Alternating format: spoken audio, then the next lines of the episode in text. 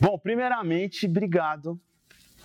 Demorou para sair, mas saiu esse bate-papo com Priscila Trisca, ah. a mulher que manda em Orlando e região.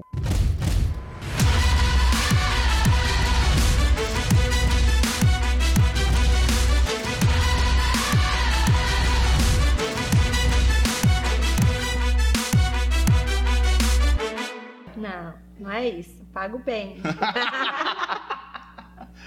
Ó, a Pri tem uma história espetacular, além de ser uma amiga querida. É uma empreendedora em Orlando que ela consegue ao mesmo tempo fazer duas coisas e ter sucesso nas duas coisas. É verdade. E assim, é que ela não gosta que ficar né, rasgando seda.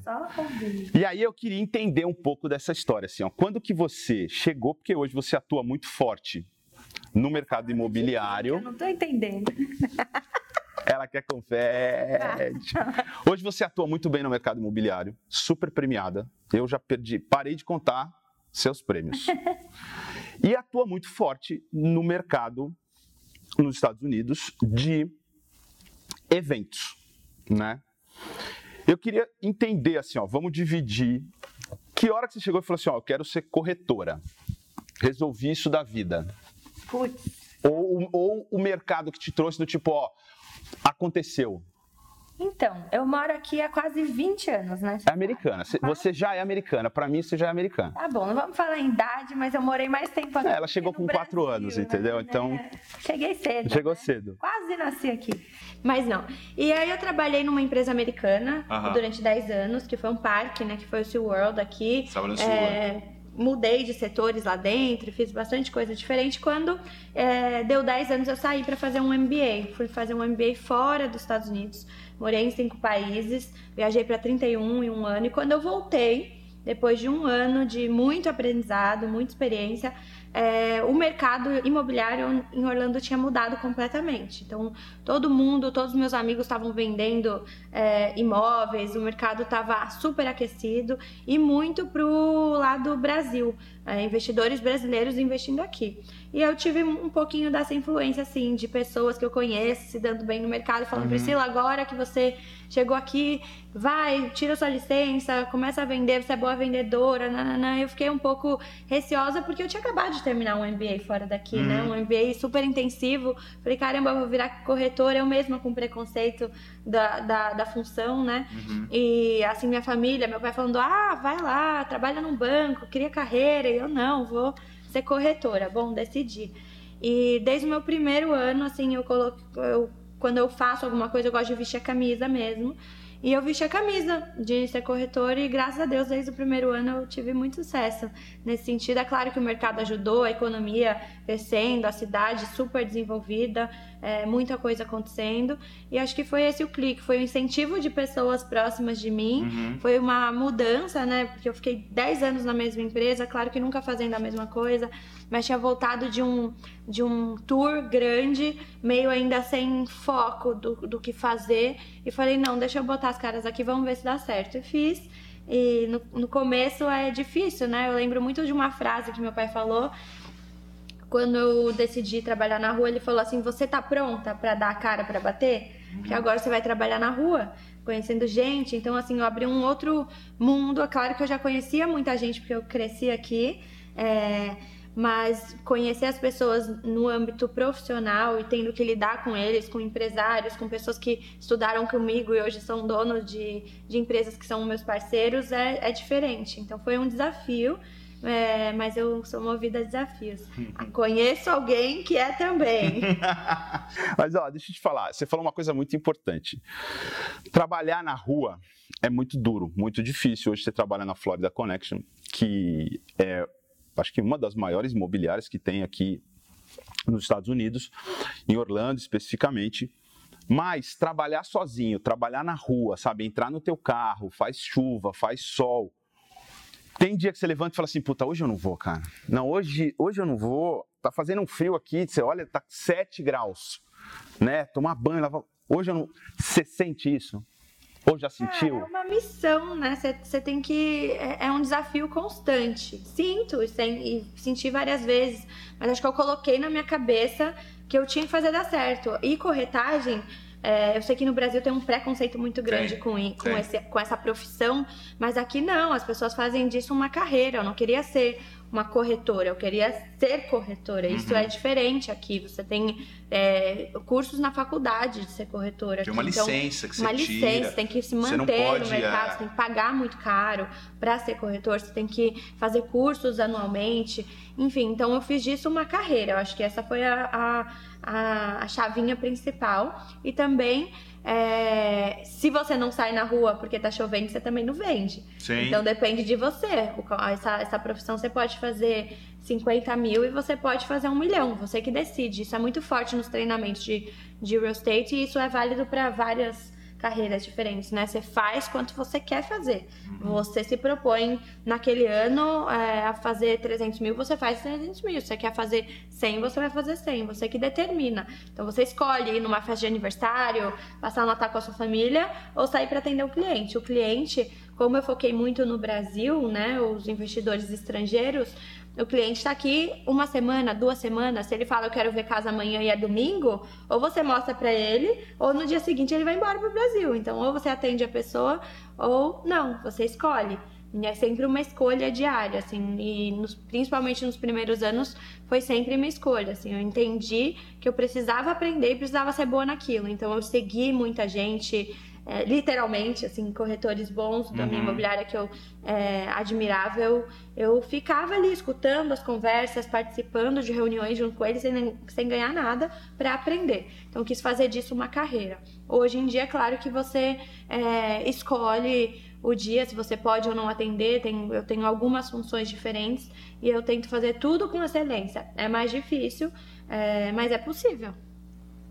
E é muito legal esse, essa tua chave que você tem. O que você falou é muito importante do tipo, ó, eu quero faturar tanto.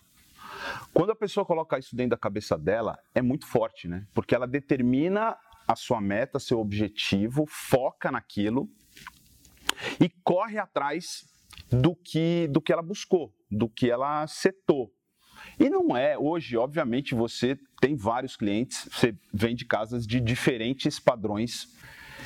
Hoje, o poder aquisitivo da grana, do, do cliente, aliás, e independente de onde for, se for no negócio casa, se for no negócio evento. Porque ontem eu estava numa discussão exatamente sobre isso. A gente estava falando sobre evento e a gente falou assim: ah, meu, fazer evento com grana é mais fácil, dá menos dor de cabeça, não sei o quê. Tem isso, do tipo, cara, tem mais grana no negócio, na casa, no evento, no projeto, no que for, e está diretamente relacionado à quantidade de problema que ele, de dor de cabeça que ele vai dar, porque eu falo assim, ó, eu não tenho medo de trabalho. Eu que me enche o saco é dor de cabeça, que é uma coisa diferente. Trabalho a gente está aí para trabalhar 24 horas, 7 dias, direto. A grana, o investimento, está relacionado à quantidade de dor de cabeça que às vezes o cliente vai trazer? Cara, eu acho que não, sabia? Eu acho que é, é muito depende do profissional. É, eu preciso lidar com o meu cliente que vai comprar uma casa de 50 mil, que hoje não tem mais. Não tem, já fica claro, fica tá? Claro Se quiser comprar uma casa de 50 mil, já não, tem, não existe mais. 100 mil também não. Também não. É, mas eu preciso tratar esse cliente igual. É, uhum. a, o, o, serviço que você entrega independe. Se o cliente vai comprar uma casa de um milhão, a responsabilidade que eu tenho com um milhão dele é a mesma responsabilidade que eu tenho com 100 mil de outra pessoa que trabalhou igual ou mais para juntar aquele dinheiro. Então, eu, como corretora, eu preciso ser muito.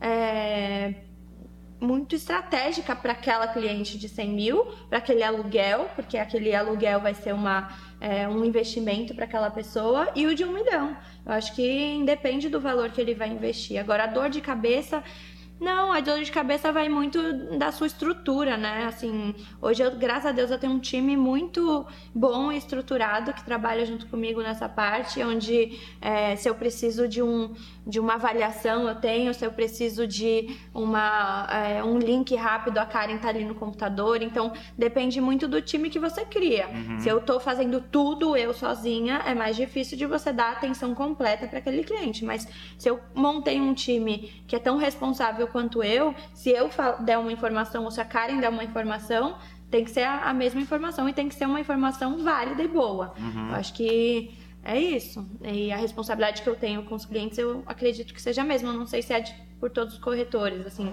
tem gente que compra casa comigo. É, eu tenho cliente, eu chamo de ghost client. Tem gente que comprou casa comigo que eu nunca conheci, que a pessoa nunca viu a casa. Tem uma que comprou, mobiliou, construiu.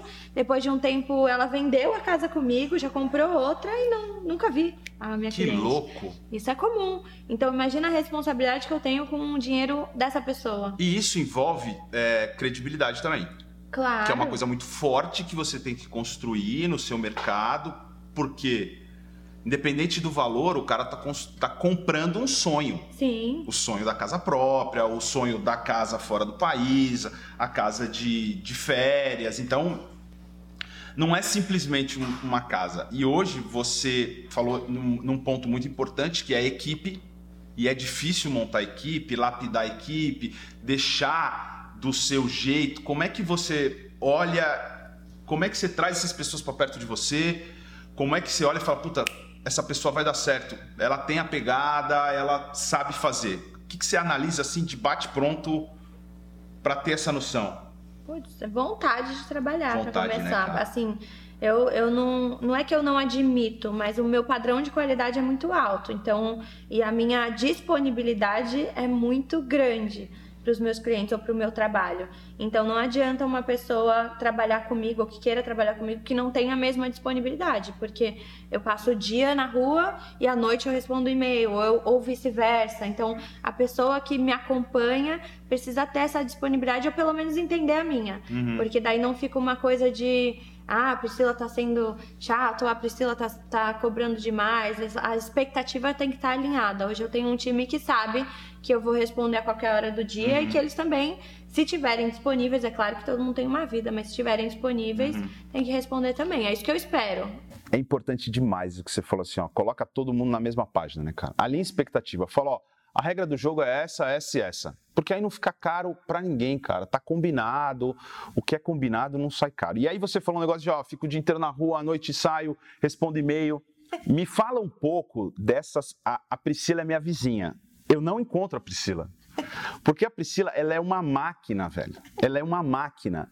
Me conta um pouco dessa tua rotina, assim, meu acordo tal hora, levanto, faço academia. Às vezes eu passo de bicicleta, ela tá no crossfit. Me conta um pouco desse negócio, mulher. Quanto você dorme? A hora, que hora você dorme?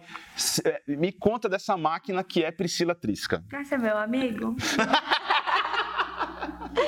Eu não sei, eu não sei. Muita gente me pergunta isso. Não, mas me conta, porque tem, tem um segredo por trás disso aí. Você tem, você põe, um, você põe um, um punch muito forte na hora que você acorda, o quanto você trabalha. Quantas horas você trabalha por dia hoje? Não conto. Eu acho que. Mais muitas, né? É, é o dia inteiro. Eu acho que eu sempre tô trabalhando. trabalhando. Sim. Eu não, não sei se eu consegui ainda é, desligar. Acho que a gente não desliga quando tem uma profissão que depende tudo inteiramente da sua é, de você, né? Da, uhum. da, da, sua performance. Eu, Tem eu, essa história de tipo, ó, agora eu vou parar eu de vou trabalhar. Eu vou pedir, perguntar pro meu chefe se eu posso hoje não trabalhar. Não tem. Então, assim, você tá sempre trabalhando. É claro que eu tento até o final do dia, por exemplo, é, às vezes você vê que eu não respondo às vezes tão rápido. Então, até o final do dia eu tento responder todos os WhatsApps, responder todas as perguntas. Eu não gosto muito de atender cliente, o cliente pela metade, então eu prefiro não responder até a hora que eu posso dar atenção por completo, para não ficar aquela coisa, ah, ela respondeu só o que ela teve tempo, enfim. Mas eu acordo cedo, acordo seis da manhã. Todo dia você acorda seis? Todo dia acordo seis. É, aí tem crossfit, que às vezes a gente vai, às vezes a gente falta. Tentei fazer umas aulas de pilates aí com uma amiga minha, muito difícil. É, mas eu prefiro acordar cedo, porque eu acho que o dia rende mais. Se uhum. acordar cedo, as coisas começam, né? É, se você não acordar às seis e meia, até você malhar, tomar banho, né? já deu nove. Nove, dez horas, as coisas já estão acontecendo. E principalmente aqui, por por conta do fuso, Sim. que eu trabalho muito com o Brasil, eu preciso estar sempre uma, no mínimo uma hora antes e várias vezes é. no, no, ano, três horas antes. Então, é, os nossos clientes não entendem isso, né? Uhum. A gente hoje não tem mais etiqueta também no WhatsApp, não. né? Eu tava muito lendo isso. Você responde quando você pode e a pessoa responde de volta quando ela pode. Não tem como eu manter o fuso horário de quem tá na China, de quem tá viajando. É, Impossível. É Durante um tempo eu me preocupei com isso. Eu não mais. Hoje eu não consigo, não dá mais. Exatamente por causa disso. É, porque você fala com pessoas de diferentes localidades. Desculpa, é, mas, ah, é, horário, não tem isso. É. Assim, né? Eu meu telefone não toca. Então, Uhum. eu sei que eu tô sempre ligada, mas quando você quer desligar, você deixa ele ali que tá tudo certo. É, mas não tem etiqueta, né, de WhatsApp. Então, eu trabalho o dia inteiro. Eu tento dividir meu dia. Eu, eu, eu faço o meu schedule na semana. Então, semanalmente, eu sei que aquele dia eu vou estar na bis, naquele dia eu vou ter cliente. Os clientes que vêm pra cá se planejam. Ah, você pode me atender no dia tal? Ou eu dou as opções, terça, quinta, sexta, Uhum. de 10 da manhã ou 2 da tarde. Eu sempre coloco esses horários, que são horários que os condomínios abrem. Uhum. Então, eu já tenho meio em mente isso a Karen também, que é minha Legal. assistente. Então, ela já sabe que Você faz isso na segunda ou no domingo? Hum. Essa programação semanal. Você pensa nela, para, fala, ó. Ela vai acontecendo, assim. Uhum. Se você olhar minha agenda daqui duas semanas, eu tô livre a semana toda. Não tenho nada pra fazer. Se eu olhar ela Por no enquanto, meio da né? semana, não tem mais dia, entendeu? Ela Entendi. é constante, é sempre a semana inteira. É, graças a Deus, né? Claro. Então você atende um cliente de manhã, domingo agora eu atendi duas famílias, uma de manhã, uma no fim da tarde. E aí você tenta ir no aniversário depois, tenta sair depois, é difícil, mas é, se você colocar na sua mente que essa é uma realidade, não vira difícil. Essa é a minha vida, não tem. Eu não, eu não sinto assim, ai meu Deus, hoje é domingo, ou então, ah, vai começar a semana, hoje é segunda-feira. Eu acho que o que me ajudou muito, você sabe, que foi o parque, porque eu trabalhei 10 anos no SeaWorld. Uhum. Apesar de ser supervisora e de ter um time, blá blá blá, é, o, o parque é uma, uma coisa turística. Então o turista não tem sábado e domingo, a gente também não tinha. Então eu era supervisora, era, mas eu tinha que trabalhar no sábado, no domingo, Uhum. comandar um time de 300 pessoas. Então a minha cabeça já foi, acho que, pré-programada para entender que a segunda é segunda. Eu não gosto muito das pessoas que falam, ah, ai, começou segunda-feira, ai, que porre. Senão a gente vai viver a vida sempre esperando a vida acabar, parece, né? Porque você tá sempre querendo o mês que vem, sempre Sim. querendo a semana que vem, sempre querendo que o fim de semana chegue. Então você fica querendo morrer, não é possível, sabe? É a síndrome Querem- do fantástico, né? querendo domingo. acelerar a sua vida. É, é. Não- eu não gosto muito disso. Eu não sou essa pessoa que fica esperando o fim de semana. Eu acho que tem coisa legal na segunda, tem na terça, tem na quarta, independente do dia. Sempre tem coisa. E eu gosto de ser livre. Então, assim, se, se eu preciso ir, pro, ir ao Brasil dar uma palestra, posso ir na quarta, pode ir no domingo, pode ser qualquer dia. Acho que a nossa vida é assim, Uhum. nesse meio, não sei. Claro que tem pessoas que precisam se planejar e gostam de 9 a 5, de segunda a sexta. Eu, talvez, porque eu trabalhei muito tempo de outra forma, eu não seja assim hoje. E isso, acredito muito que é o que tem me ajudado a viver. Mas você acha que isso é do negócio, do segmento, ou isso é do empresário? Hoje eu falo muito com o pequeno e médio empresário e sinto esse tipo de coisa. Isso é do segmento ou é porque ele tem a empresa dele, porque ele tem o negócio dele? Eu acho que é do empresário. Empresário, né? Eu acho que é do empresário. Sabe por quê? Porque tem muito corretor que não trabalha no fim de semana. Não, mentira. Que não trabalha. E, e isso é o, o estilo de vida que você É estipula. mesmo? Claro, você tem filho na escola, você quer buscar seu filho às três da tarde, então você estipula que à tarde você não vai atender cliente, que você só vai atender de segunda a sexta. Você monta a sua rotina e agora, pro meu estilo de vida e porque eu tenho outra empresa, essa, essa é a minha rotina. Eu tento Uhum. atender todo mundo e ainda fazer os eventos. Mas tem gente, sim, nesse, nesse ramo que se dá muito bem, que vende muito, mas Consegue que fazer tem essa isso. rotina. E o cliente se adapta a você também, eu acho. Que quando você cria um pipeline, por exemplo, é, com essa rotina, o cliente que você está acostumado a atender, que é muito recorrente, né? Um cliente que compra uma casa, compra duas, compra três, ele já sabe, ó, fala com o fulano segunda, que é quando ele atende. Fala no fim de semana, ele faz as coisas com a família. Então, Uhum. a- a- as pessoas ao seu redor se adaptam também à sua rotina. Mas você acha que essa hora chega porque no começo o cara vai atender de dia, de noite, de final de semana, de madrugada, porque ele não tem cliente. Isso eh, no começo da empresa do cara, acho que ele meio que entre aspas aceita a fazer de um tudo qualquer hora em qualquer lugar. Depois que ele vai conquistando um lugar ao sol, ele consegue falar assim: "Não, ó, minha agenda é essa, essa e essa". Mas Você difícil, passa por sim. essa fase. É difícil fazer essa, essa transição. Depois, né? É, porque quando as pessoas sabem que você está sempre disponível, 24 eles esperam que é- você esteja É sempre verdade. disponível. É uma dificuldade. É uma dificuldade. E quando você é, começa com uma rotina, aí você quer manter ela independente. Tem corretor que está começando, mas trabalha de fim de semana. Para mim, isso- pra mim, isso é surreal.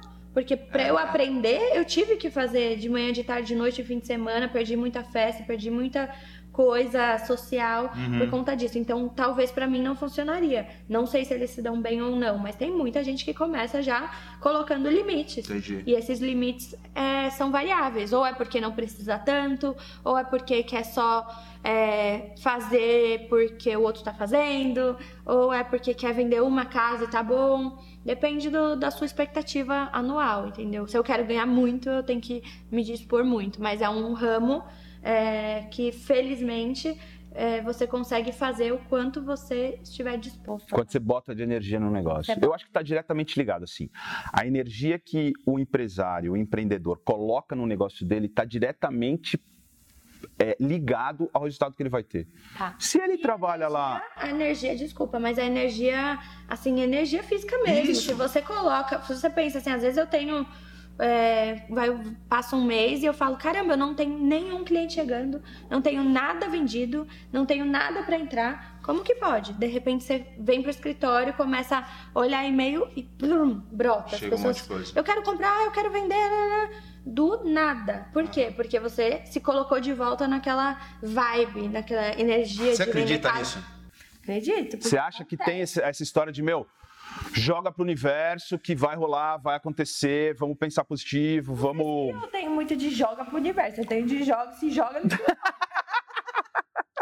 Se joga no universo, se joga no trabalho também um pouco, porque olha, funciona bem. É, se, se joga ali no escritório, seus e-mails, que sempre tem. Acorda cedo, a história do meu, acorda cedo, vai trabalhar, trabalhar que, dá certo. que dá certo. Funciona. É isso, eu acho isso. É, eu também sou dessa opinião.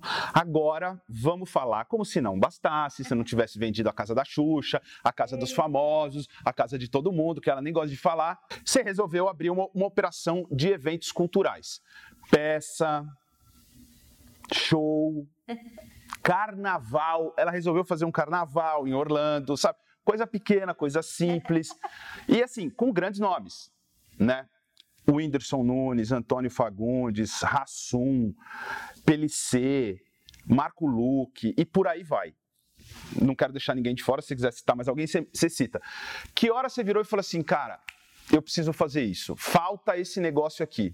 Então, isso é algo que eu gostava muito. Eu não sou do meio, não sou artista, não cresci na, nada assim, mas o meu amor pela arte vem do amor de alguns amigos que eu tenho que são atores e atrizes e amam essa, essa profissão, então eu passei a admirar isso por eles.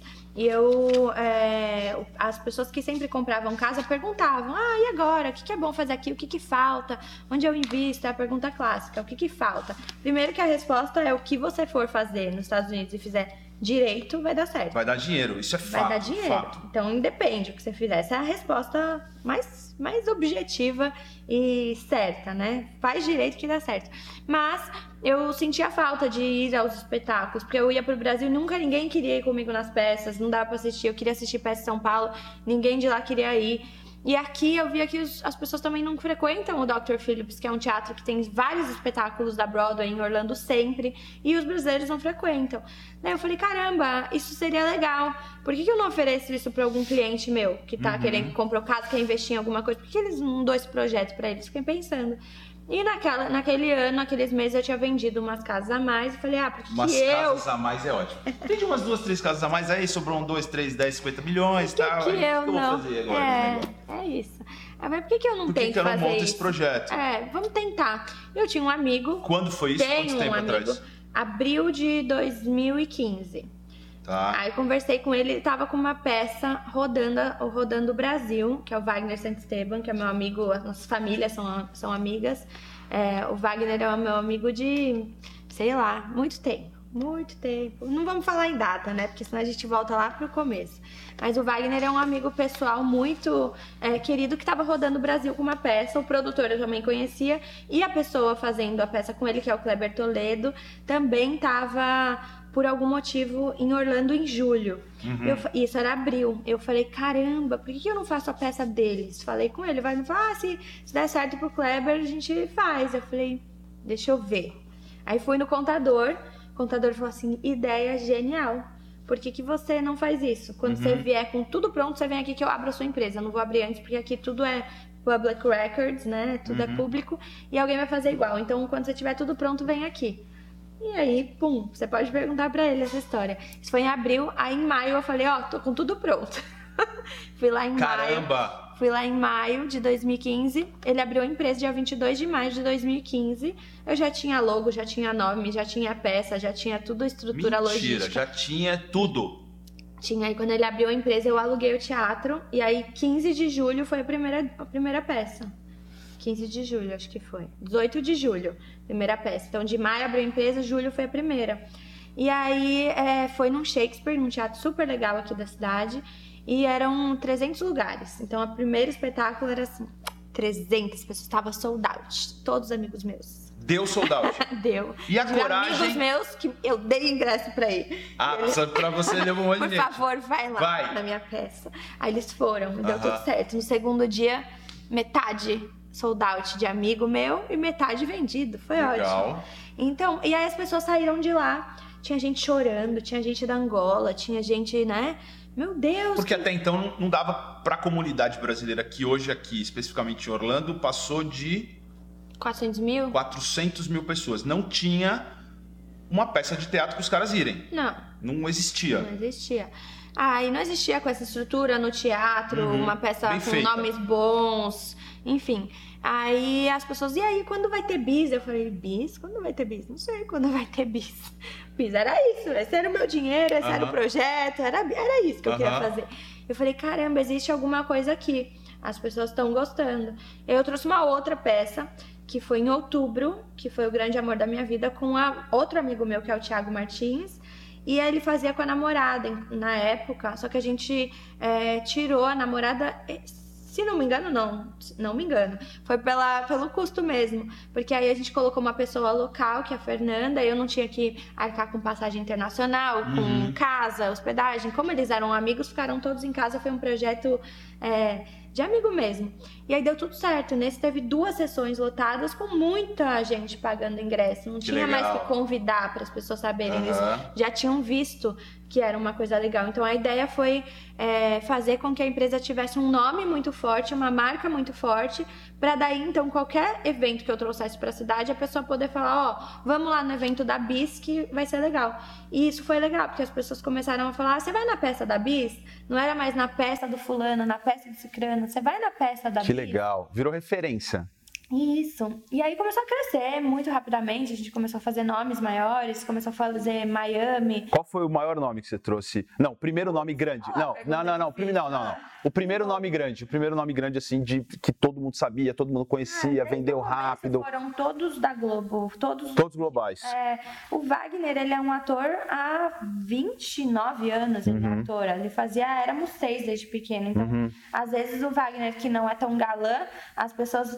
Por exemplo, o Wagner, que não é tão galã, as pessoas lembravam mais dele em Orlando do, Cle- do Kleber Toledo, que estava numa novela, por exemplo. No ar. Porque é, aqui em Orlando todo mundo mora há muito tempo. Então essa referência que a gente tem é de antigamente. Não, as coisas recentes começaram a ficar mais é, expostas aqui há não muito tempo atrás por, por causa da internet, porque hoje tem outras formas de você adquirir informação. Mas antigamente era Globo Internacional, era fita, era não sei o quê. Então a referência de quem mora aqui há muito tempo são as pessoas antigas. Aham. Então, o famoso do Brasil às vezes não é tão famoso aqui, é difícil.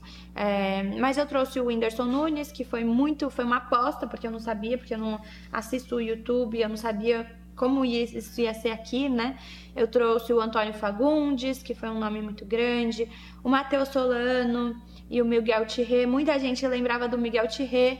é, e no Brasil o Matheus é mais conhecido do que o Miguel Tirré. Aqui Tem essa. Você precisou fazer essa adaptação de mercado, literalmente. entender o mercado. Entender É um esse mercado. que Não existia.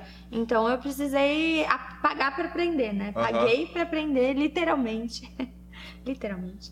É, então a gente teve que entender o preço que as pessoas iam pagar, a gente teve que entender que peça que ia vir. Não adianta eu trazer um drama ainda, porque as pessoas não estão preparadas para assistir nada muito intenso. As pessoas querem sentar e dar risada. Entender que Miami tem um público completamente diferente de Orlando, então Miami é, vende outro tipo de espetáculo, que Boston é outro mercado, são três países diferentes, que Orlando nunca reage como eu espero. É mesmo? Mesmo. Independente de quem eu trouxe até hoje, Orlando sempre foi uma incógnita pra mim, assim. Talvez pelos turistas, talvez por N motivos que eu Uhum. ainda não consegui pontuar exatamente qual, mas são alguns. É, mas Orlando não reage igual reage Miami, igual reage Boston. Então você tem que, para trazer um projeto para cá, você precisa entender toda essa logística e todo esse risco, né? Porque é um risco muito alto. Você tem uma chance de fazer dar certo, que é aquele dia. Os teatros são grandes. É, 2.400 lugares em Orlando não pode dar errado. Não. Entendeu? Então, não assim, pode. turma da Mônica tinha que dar certo. Tudo tinha que dar certo. Então, precisava entender tudo isso. E ah, acho que o que fez dar certo foi eu não mais assim de tudo, assim, se deixar uma lição, o que fez dar certo o que fez a Bi ser o que ela hoje foi eu não ter aberto mão da qualidade pelo dinheiro.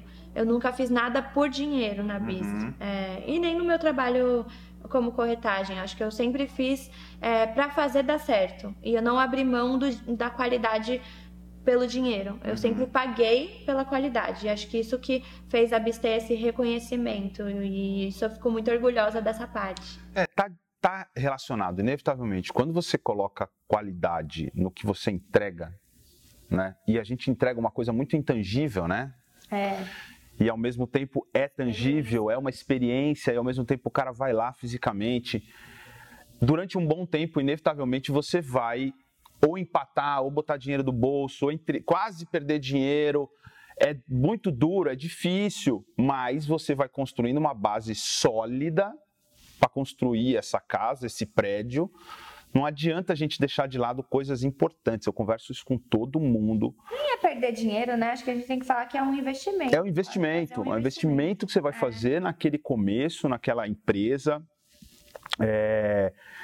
Às vezes você fala, nossa, cara, o dinheiro é tão curto, puxa daqui, puxa de lá, mas eu não posso cortar isso, porque tem um nome a zelar, né? A é. empresa começou de um jeito muito bom.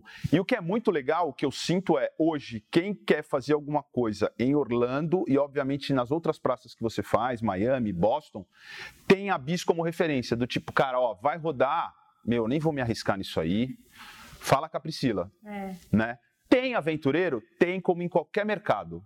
Mas o cara dá errado. Quando o cara, ou o cara vai fazer sozinho, porque o cara não conhece, exatamente.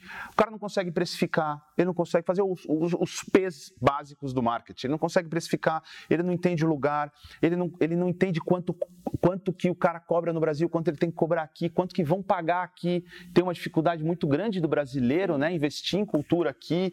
Então, é... Você sabe que essa é uma das maiores, os maiores erros dos grandes empresários. Assim, se a gente não vou nem falar nomes, mas tem três restaurantes gigantes brasileiros que tem uhum. no Brasil inteiro, que abriram em Miami com muito dinheiro e fecharam.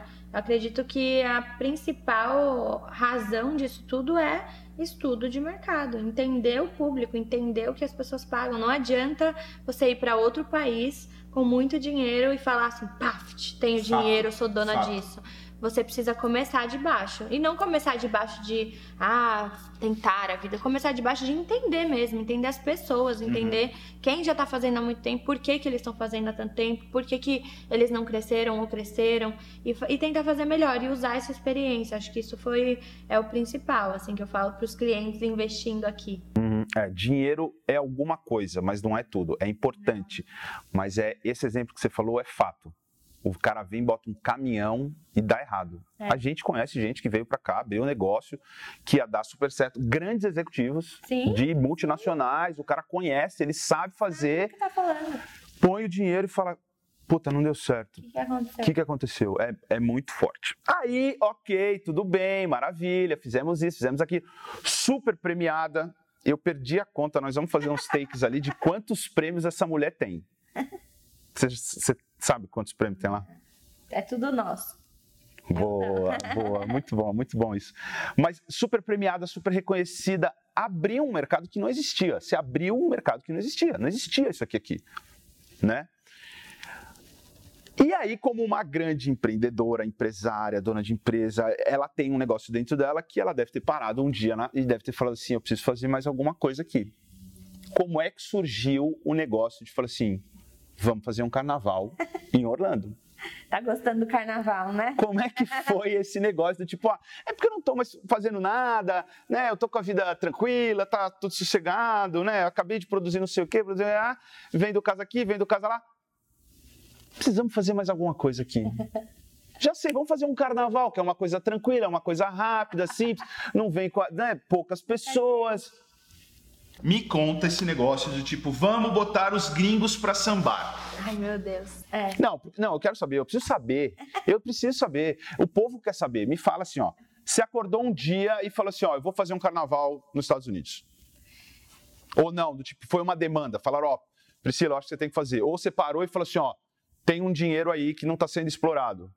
Como é que surgiu? Por que essas ideias precisam ser compartilhadas? Precisa falar isso para as pessoas. Tem que abrir um pouco dessa caixa preta aí. Conta para nós como que é esse negócio, cara. Não, não, não, não, não, não, não, não, não, não, não, não, não, não, não. Me fala.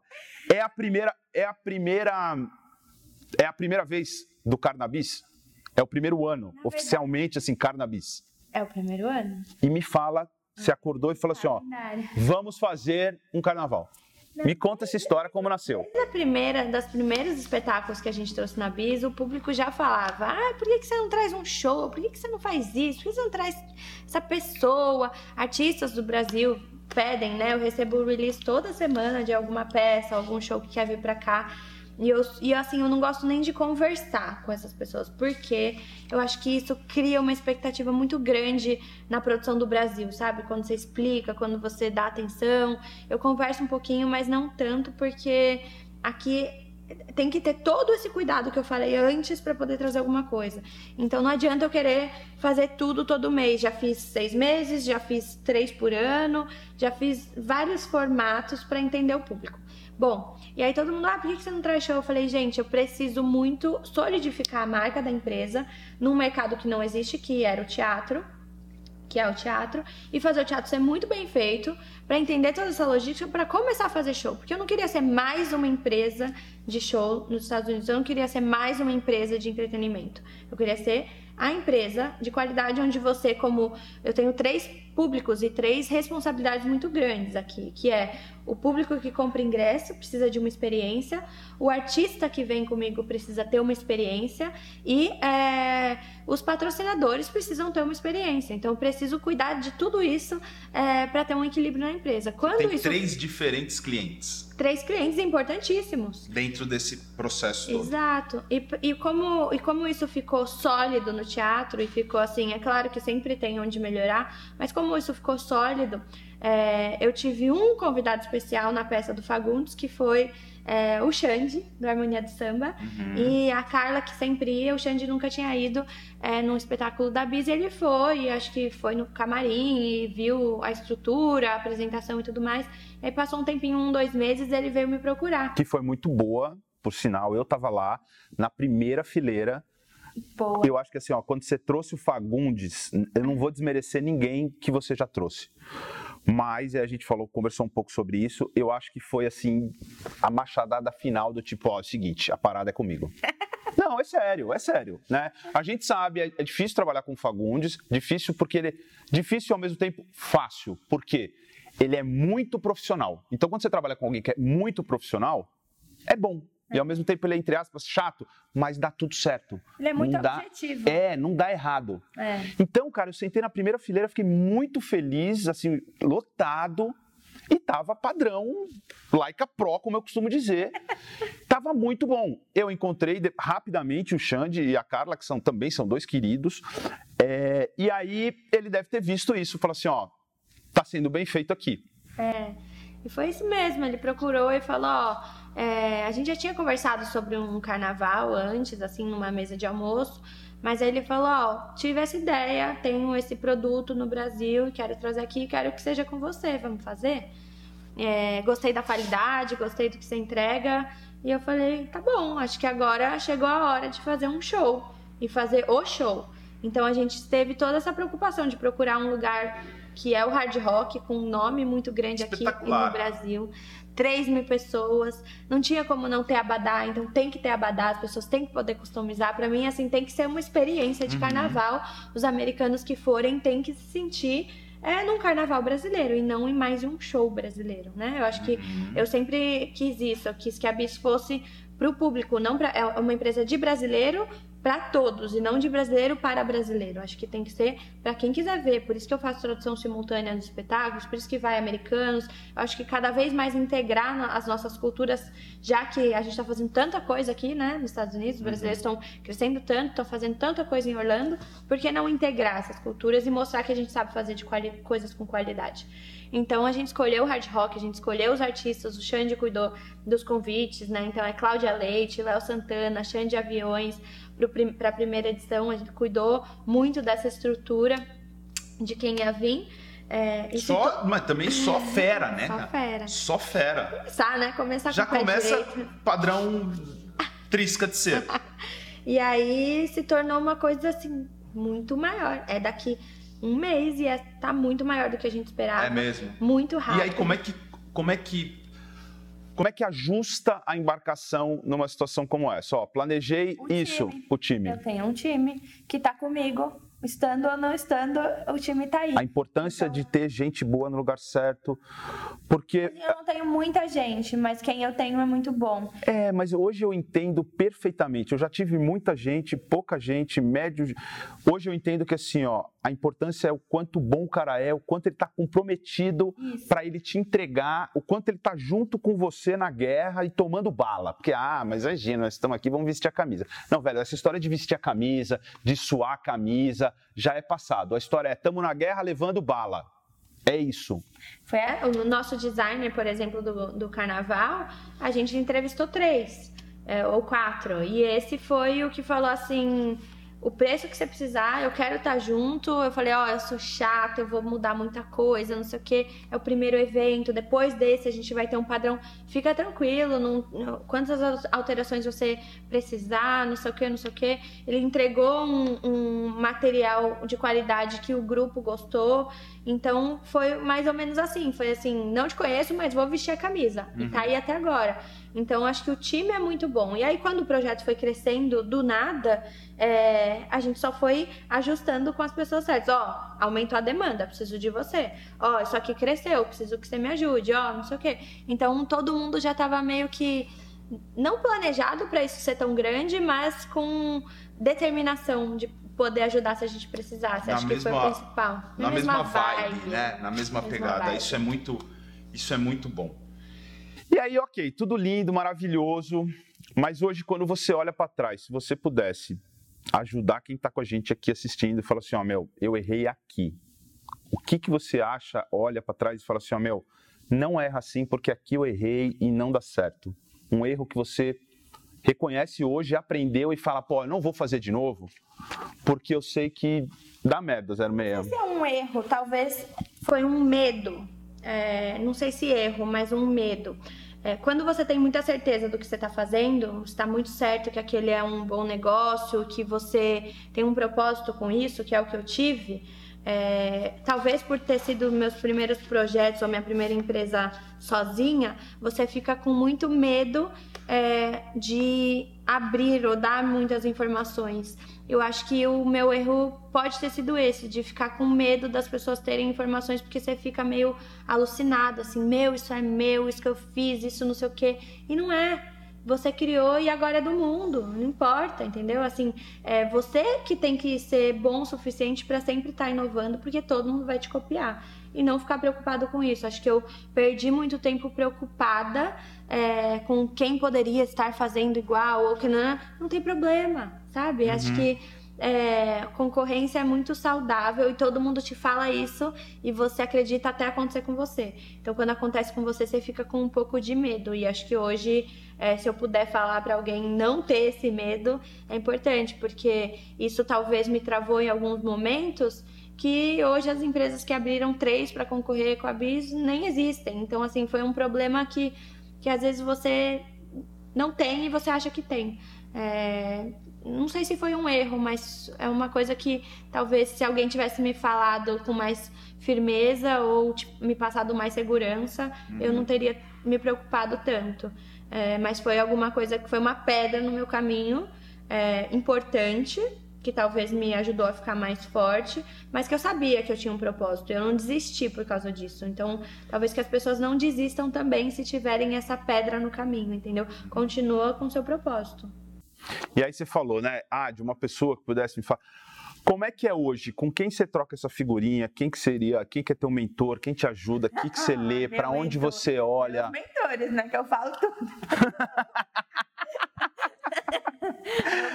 Mas quem que, quem que você fala assim? É, quem que você para quem que você. Cada dia eu tenho um problema, né? Daí eu falo uma. Aí cada um resolve uma. Cada um resolve um problema. Boa, boa. Mas tem pessoas, né? Você tem que ter pessoas que, é, que te, te escutam. Acho que isso é importante também. Perto de você para. E, tem um, e tem uma visão de fora, né? Eu, eu tenho a seguinte opinião: quando o cara tem uma visão de fora, quando ele tá olhando o seu negócio de fora, ele não tá ali enfiado nos seus problemas, no seu dia a dia. Às vezes ele vai te dar uma dica que, ó, a parada é assim, assim, assado e te ajuda, porque às vezes a gente está tão enfiado ali que a gente fica meio que cego, né, cara? Muito, isso, a palavra é essa, eu acho. Acho que cego e você deixa a emoção envolver. Você tem que. É, é difícil falar, assim, né? Porque falar é, é difícil, não, é fácil falar. É, é, difícil agir nessas horas. Uhum. E essa a minha dificuldade foi isso, porque as pessoas me falavam: não liga, não presta atenção, isso não, não, você tá indo bem, né? Mas na hora que você tá ali envolvida com um projeto que é seu, que você criou, um baby, né? Um, é, é um filho, um né, cara? Filho uma coisa que, que você. Caramba, se, se existisse uma formulinha da pessoa não prestar atenção nisso, acho que todo mundo é, passaria por essa fase mais facilmente. Ou talvez a pessoa tem que passar por essa fase. Talvez eu tive que passar. Pode sei. ser, que fez Pode você crescer, fez né? eu crescer de outra forma. Mas eu tive pessoas importantíssimas que no caminho me ajudaram. Vocês me ajudaram pra caramba desde o começo. Acreditaram no projeto desde o começo. Vocês foram, É né? Hã? Ainda é só o começo. Não, mas vocês desde, sem estarem aqui, já acreditavam no projeto. Eu lembro o dia que eu te liguei claramente na minha cabeça. Eu estava na Avenida Paulista, passando embaixo assim da Rebouças. A gente se falou pelo telefone, o Paulo conectou a gente. E aí a gente estava falando do mercado aqui, assim, assim, assado. Falei, poxa, vamos fazer isso, vamos fazer aquilo. Lá, lá atrás, um tempão. E você é muito persistente, assim. É, eu, vejo, eu vejo uma. Muito persistente, muito cabeça dura, é, que é uma qualidade boa. É, é a, é a, quantidade do sal que vai ficar bom ou ruim, porque eu acho que o, o, empreendedor ele tem que ter um pouco de cabeça dura. Ele tem que acreditar no negócio dele e falar assim, não, eu vou lá, velho. Eu vou, eu vou, eu vou, eu vou, eu vou, eu vou. Ele tem que ter isso dele. A maioria, 95% é, das pessoas que falaram comigo falaram para mim fecha a bis. É mesmo? 95%. Falou. 99%. Meu, minha é. família falou fecha eu fico, a bis. Eu, eu, eu fico nessa loucura minha mãe e tipo, meu pai. É, Entendeu? Vai arrumar um emprego, né, filha? Vai que montar um tipo, emprego. você tá ganhando tanto dinheiro vendendo, vendendo casa. casa. Por que, que você não foca nisso? Eu falei, eu tô focada. Mas é, são dois focos, dois propósitos Sim. diferentes. Mas foram assim, ó, nos dedos. Uhum. Quantas pessoas falaram, continuou o resto. É difícil, Empresários né, grandes, empresários com empresas e carreiras sólidas, falaram fecha. Olha aí. Não, e é tão bom quando dá resultado e aí você cala a boca das pessoas com o seu resultado. As Mas pessoas. Eu não quis isso. Não, eu sei que mesmo que a gente não. Não é até um pensamento. É, é, que não é bacana, mas das pessoas verem que elas estavam erradas, que você fez o seu trabalho direitinho, bonitinho. Acho que a pessoa nem lembra. Tem gente que você pede uma opinião, eles analisam, né, com a cabeça o seu business. Então ele fala ali, ó, você tá, você investiu tanto, você teve zero de retorno, você tá no negativo, fecha. Ponto. Então, não entendeu a história e não teve a visão que você teve do longo prazo. Então, para a pessoa ter essa visão de cada negócio que alguém pedir opinião, é muito difícil. Então, eu também nem culpo a pessoa por falar Uhum. fecha ou as pessoas por falarem fecha. Eu não culpo é, eles por isso. É, é só uma visão que eu optei por não, é, por não seguir. Por não. Não dá bola pra isso, né, cara? É. E o, por que que você Fiquei acha. Na dúvida, claro. Fica, né? Meu Deus, será? É. Será que eu vou mais uma? Será que eu faço mais uma? Será que eu tento mais uma? Vou vez? insistir. É, será que eu tô sendo aquela louca ou a burra que fala que quer provar pra mim mesma? Era sempre pra mim mesma. Não, deixa eu tentar mais uma. Eu, eu, eu acho que a palavra que eu, que eu me descrevo é overachiever. Pra tudo. Overachiever. Puta coisa fina, hein, meu? Pega o dicionário aí pra mim, por favor. Vamos fazer uma tradução. É overachiever. Que, como é que... Desde, tipo assim, você vai ao mercado e você vai pra casa, eu quero carregar todas as sacolinhas de uma vez só, porque eu falo assim, eu consigo carregar eu todas. Eu sei como é bem é, isso. É desde desse detalhe até falar assim, não, eu vou fazer mais uma, porque mais uma eu vou, na próxima eu vou conseguir. Na próxima vai dar certo. E foi indo da próxima, quatro anos que tá na próxima. Entendeu? Não, não, meu sonho é trazer o Turma da Mônica. E, Botou isso na cabeça e foi, foi, foi, foi, foi, foi, até trazer. E cavuquei, falei com o Maurício de Souza e o Maurício de Souza, tipo, ficou empolgado. Foi Antônio Fagundes. Antônio Fagundes, pra trazer, era tipo outro mundo, não existia trazer Antônio Fagundes. E de repente eu tô aqui sentada com o Antônio Fagundes negociando os valores da peça do Antônio Fagundes com ele mesmo. Eu negociando com ele no Brasil, entendeu? Então foram coisas muito, muito longes só que aconteceram muito rápido. Mas você nunca desistiu desse sonho, do tipo, eu vou fazer, eu vou acontecer. Por mais que as pessoas falaram, você persistiu. Você foi, foi, foi, foi, foi. É porque as pessoas falam que brasileiro não tem cultura. Brasileiro não tem cultura em Orlando. Pode ser real? Pode. Mas também o que, que tem para eles verem cultural de brasileiro? Não tem.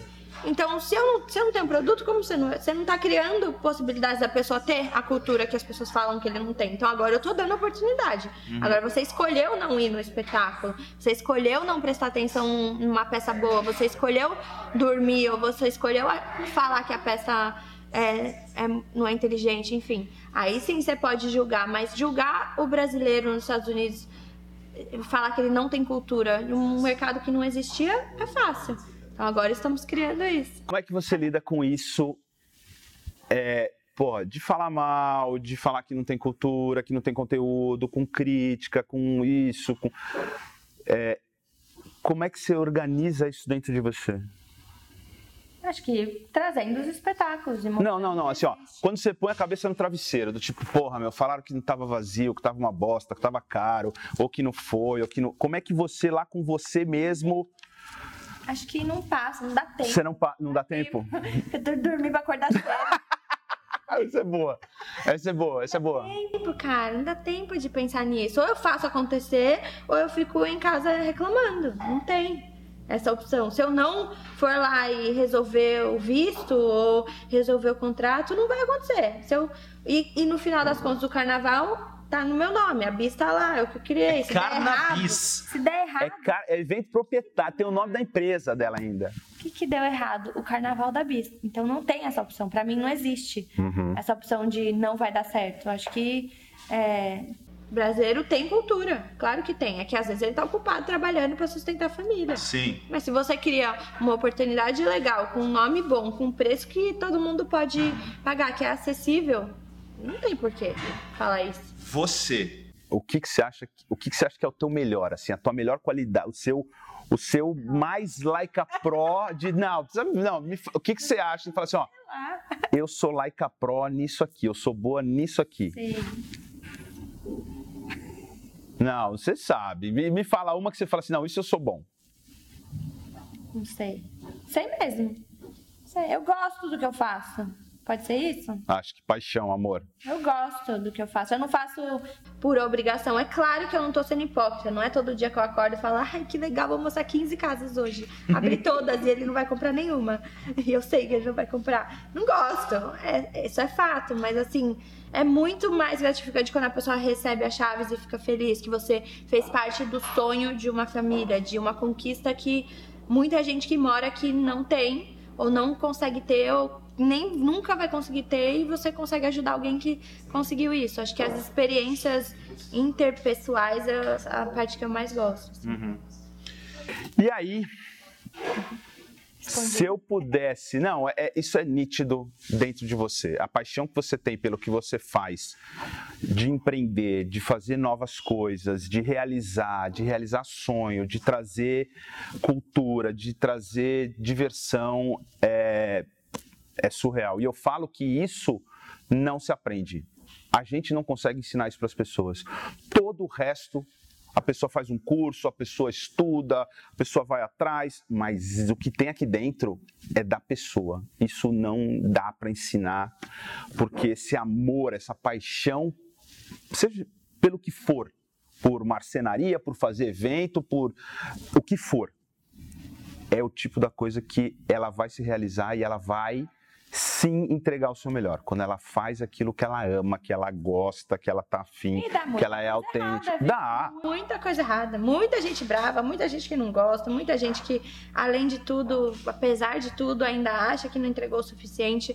Mas você tem que sempre deixar isso claro. Até isso eu deixo claro para os patrocinadores. Eu falo, vai dar problema, vou fazer errado. Mas se a gente estiver em comunicação constante, se ele falar para mim, ó, oh, isso eu não gostei, isso não... eu vou sempre tentar melhorar no próximo. Essa é a ideia, que todos os três públicos que a gente tem fiquem felizes. Uhum. Eu acho que entender isso ajuda. Eu costumo dizer que eventos, a gente faz eventos há 15 anos. O evento foi feito para dar errado. O segredo e o sucesso do evento é como você vai contornar o que vier a dar problema. A eventualidade, chama evento, eventualidade. Qual que é o seu plano B?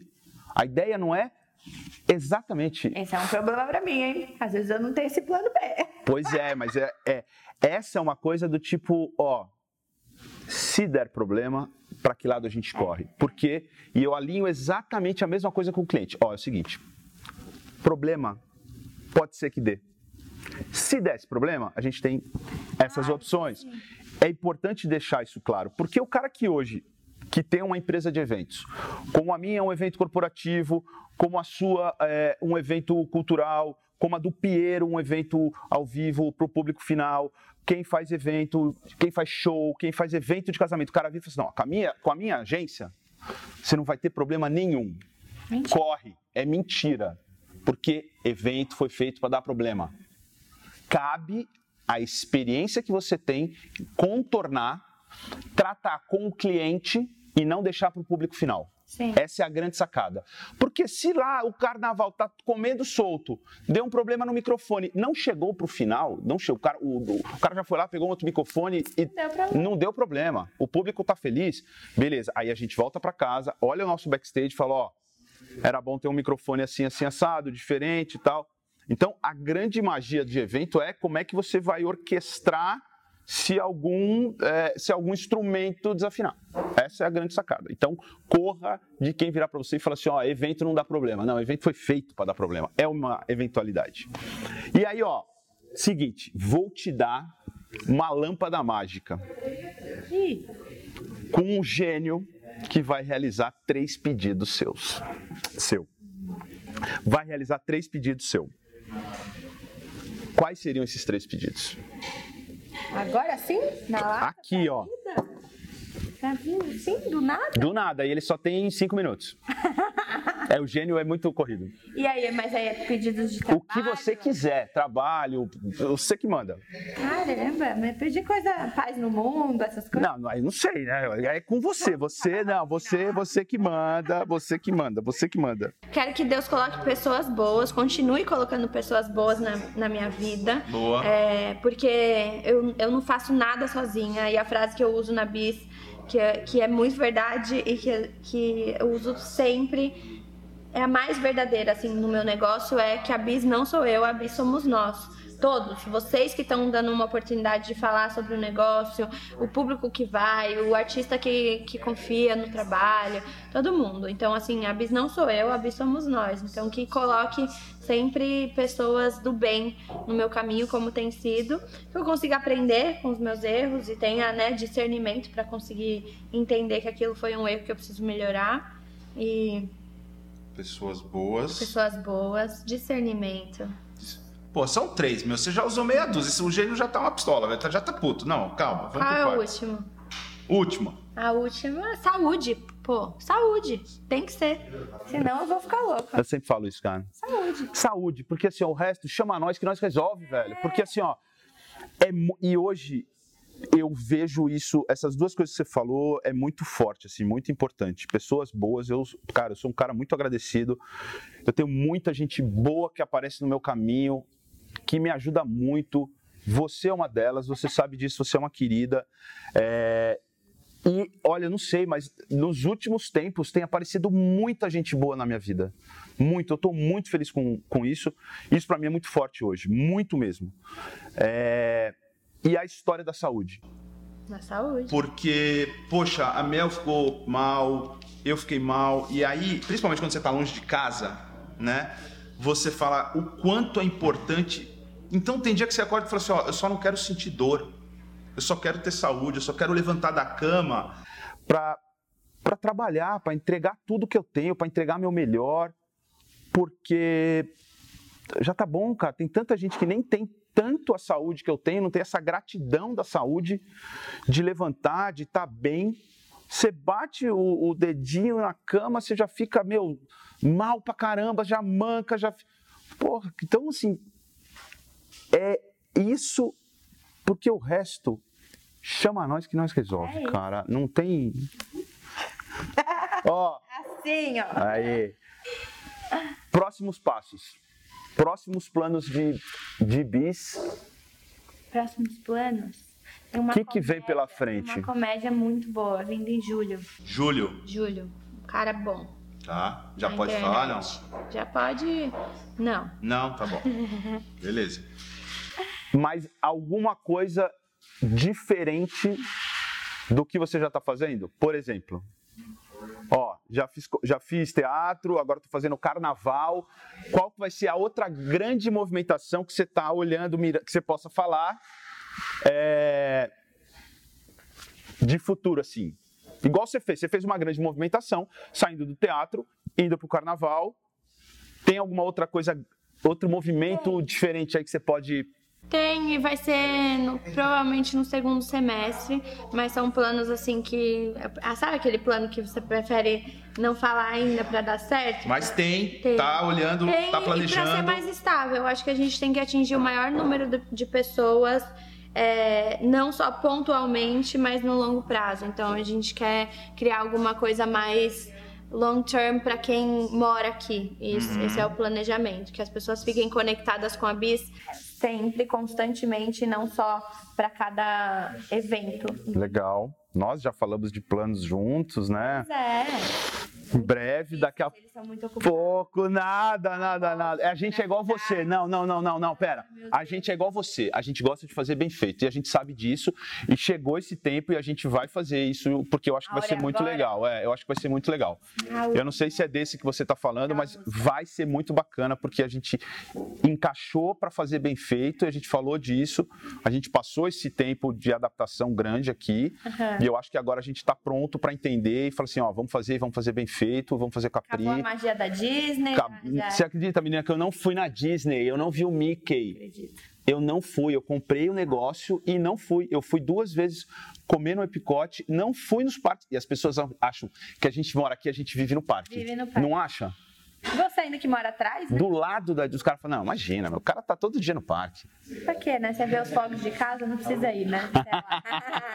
é, é, que eu tenho uma, aqui, é que eu tenho uma boa corretora. eu tenho uma boa corretora. Graças a Deus, obrigado por você receber a gente. Vocês, pela... Obrigado por tudo por que você falou. Pela... Ah, a gente não desiste fácil, né, meu? A gente não desiste fácil, não tem jeito. Eu sou muito fã de vocês, do trabalho de vocês. Engraçado aquele dia que eles chegaram no meu escritório, eu olhei pra Mel e falei assim: te conheço, de algum lugar te conheço, não sei o quê, né? E fiquei ali encucada que eu conhecia a Mel. E na verdade eu achava que. Eu até achava que ela era minha cliente, que eu já tinha atendido vocês e tudo mais, né, Mel? É mesmo? É. E aí não era, porque eu tinha assistido. O único aprendiz que eu assisti foi o Retorno. E aí eu tinha lembrado da Mel, que era brava, a Mel é muito brava. A edição também. fez ela brava. Não, ela é boazinha. Ela, ela é brava. Ela é um pouco brava, mas ela a é... Mel é maravilhosa. Mas eu tinha certeza, certeza que, eu é tinha, que ela era minha cliente, que eu tinha atendido, não tinha comprado casa, era uma dessas. Mas não, tô brincando. É, a vida vai, né? Vai colocando as coisas certas na hora certa. Na hora eu tenho certa. aprendido muito isso no lugar certo. Às vezes a gente, como empresário, como empreendedor, tem ansiedade de realizar. Né? Você tem isso, eu tenho. Mas a, o meu grande desafio hoje é me acalmar, ter paciência para as coisas se encaixarem. Claro, tem que, porra, tem que acordar, tem que fazer, tem que botar pressão, tem que trabalhar, tem que tudo. Mas chega um dado momento que não depende mais da gente. E é isso que eu tenho aprendido. Do tipo, ó, eu fiz tudo que estava ao meu alcance, já fiz tudo além do meu alcance. Agora é o tempo que vai maturar. É. é a história do vinho, sabe? Deixa ele quieto aí um pouco. É. É difícil. É difícil para mim, é difícil para você. Quando a coisa não difícil dá pro- certo, que vem algo melhor, né? Para todo empresário que assiste a gente. Mas chega uma hora que a gente tem que deixar ele ficar um- o vinho ficar um pouquinho quieto ali, a cachaça, o ia, o que for, para ele tomar o corpo. É verdade. Agora, ó, pra gente finalizar, fala aqui. O que que você falaria para quem tá começando?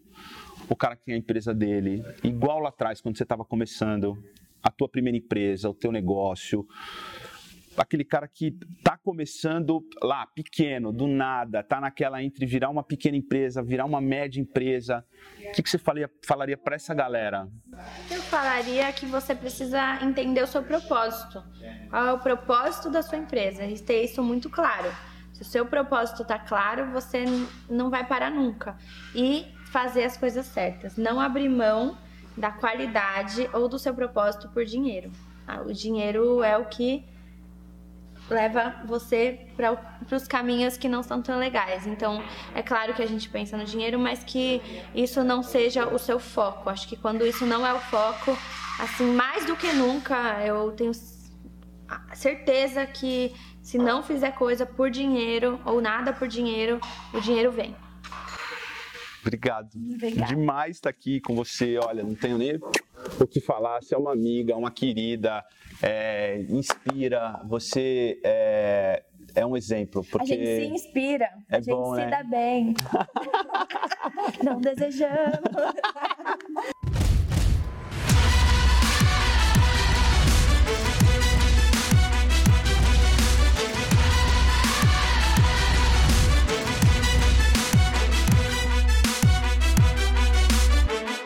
foi alguma coisa que você queira falar que você não falou.